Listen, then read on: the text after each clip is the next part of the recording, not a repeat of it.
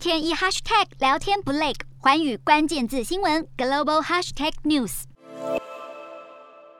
门口张贴暂停营业公告。美国咖啡连锁品牌星巴克因为俄罗斯入侵乌克兰，暂停在俄国的营运。但现在星巴克要跟俄国永远说拜拜。星巴克宣布，在俄国营业将近十五年后，要退出俄国市场。总部设在美国西雅图的星巴克，在俄国拥有一百三十家店面以及将近两千名员工。星巴克表示会继续支持当地员工，包括支付六个月的薪资。投资专家则表示，其实星巴克退出俄国影响并不大。在莫斯科的黄色大 M 金字招牌已经被拆下来，美国素食龙头麦当劳上周已经早一步宣布要终结在俄国的三十年事业，原因是乌俄战争引发人道主义危机以及不可预测的经营环境。虽然只是汉堡、薯条和一杯咖啡，却象征又有西方文化转身离开，让这个因为总统发动战争的国家距离西方社会越来越遥远。